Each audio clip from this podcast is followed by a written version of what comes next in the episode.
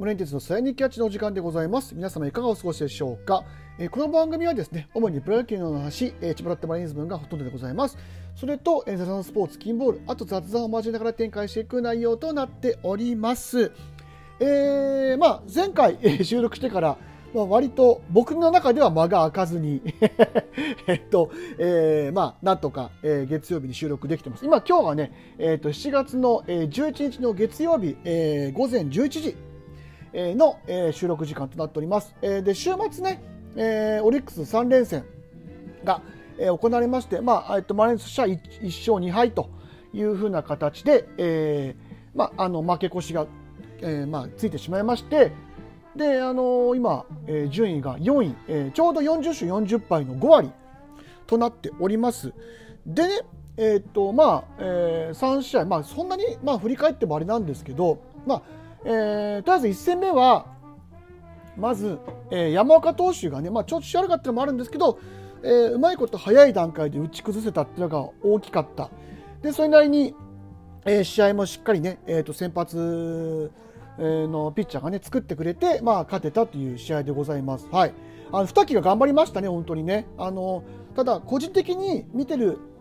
えーと感じだと、まあ、あの、かなり、えーと、やっぱりスピードはまだ遅かったですし、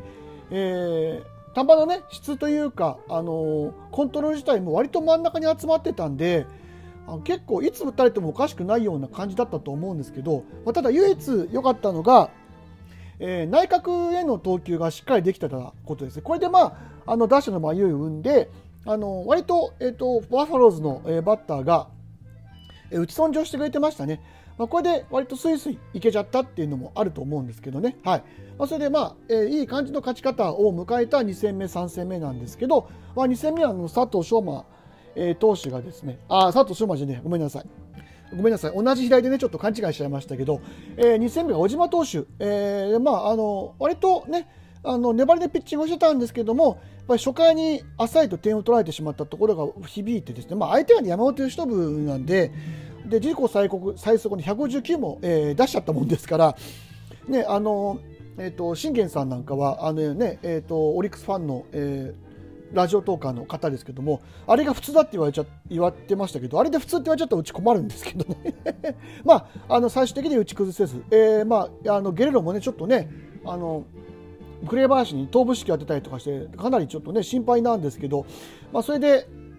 まあ、そんなこともありながら、まあ、あの結局、山本由伸を、えー8回まで粘らせてしまった、で中継ぎを通さないで平野、えー義久、えに、えまでつなげてしまったところが、まあ、ちょっと厳しかったかな、まあ、もうあと1イニングね、えーまあ、1人、ね、例えば1イニングに対して、まあ、2、3球粘れてれば、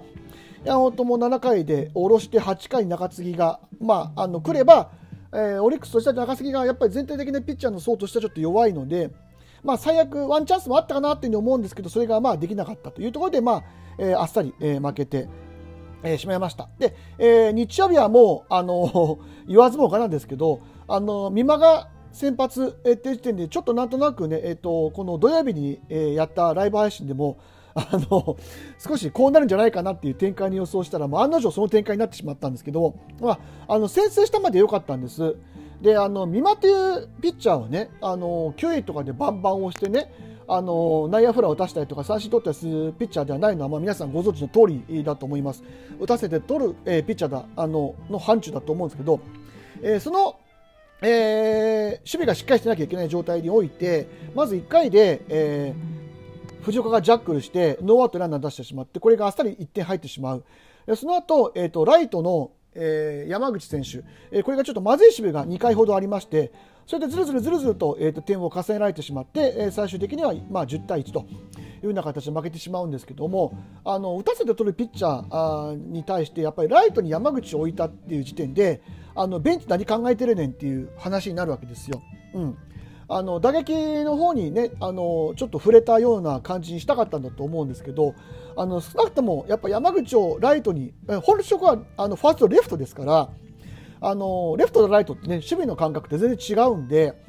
こういう形でねしかも慣れてないホットモットフィールドで、えー、とライトやってしまったところにちょっとベンチがあの隙を作ってしまったっていうところですよね。でそれとえーとまあ、この試合というかこの前の試合からもう、えー、前の試合からというか結構前の試合からあの課題として僕はとずっと思ってる、えー、ところなんですけど、えーと、ビハインドになった時に、えー、試合を崩さずに作れるピッチャーがほぼほぼいないんですよ。で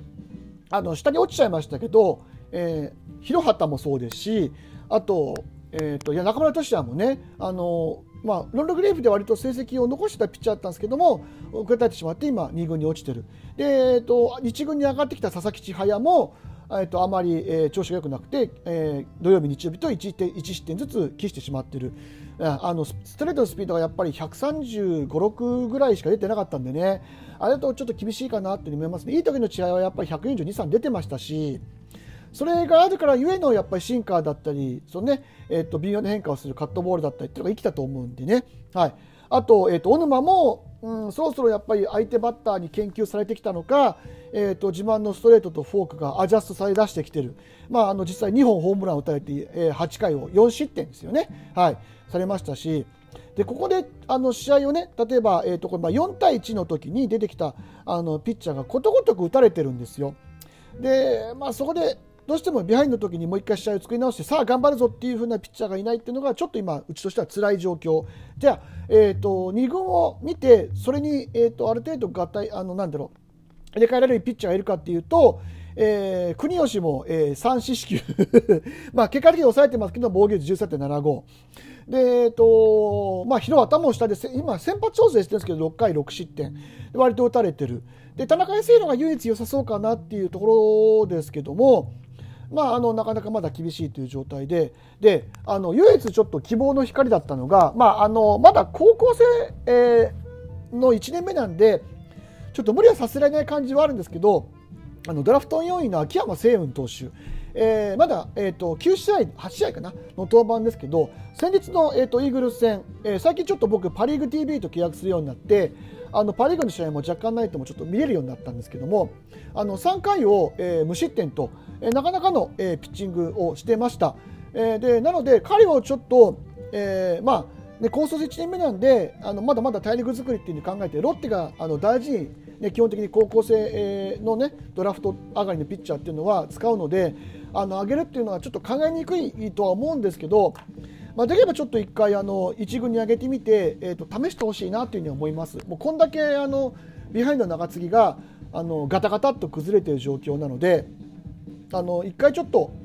お試しでねあの使ってみて、まあ、あのビハインドの時の中継ぎってそうそう毎回毎回出てくるわけでもないですし、まあ、中2日3日空けてある程度登板させてあげれば、まあ、あのそんなに壊れずには済むと思うんです。で秋山投手が、まあ、粘ってる間に他の投手が調子を上げてもらってで秋山投手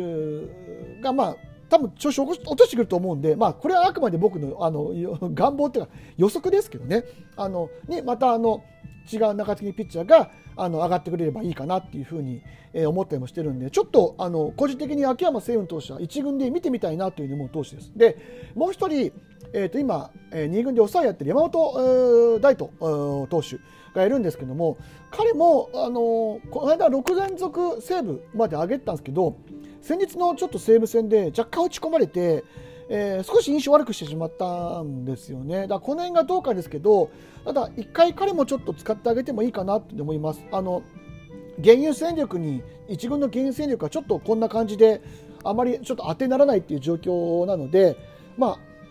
1軍でちょっと使ってみてもいいかな。であとは、えーと田中康弘投手が、まあ、うまく、えーまあ、ここ何試合かはあの0.0に抑えてますんで、まあ、この辺りとの,、まあ、あの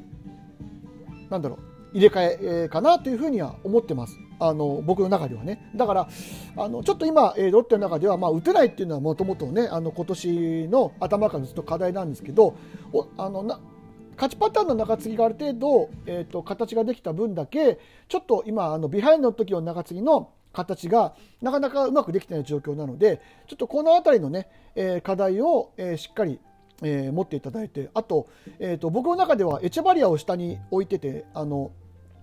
今ね、マーティンが下に落ちてるわけですよね。で、エチェバリアを下で使ってて、えーと、藤岡を今1軍で使ってる意味がちょっと僕の中では見えてこないんですよね。あの打ててないし、まあ、あの日曜日も備でミスがあったっていうことなので、だったら内回りは使いよって話になるんで、この辺のそのベンチの考え方も含めて、またあの火曜日からの、えー、と試合をね、注目して見ていこうかなというふうに思っております。はい。というわけで今日に、今日は、えっ、ー、と、とりあえず新たな課題が見えてきたよっていう話を、えー、させていただきました。えー、お聞きいただきましてありがとうございました。森哲でした。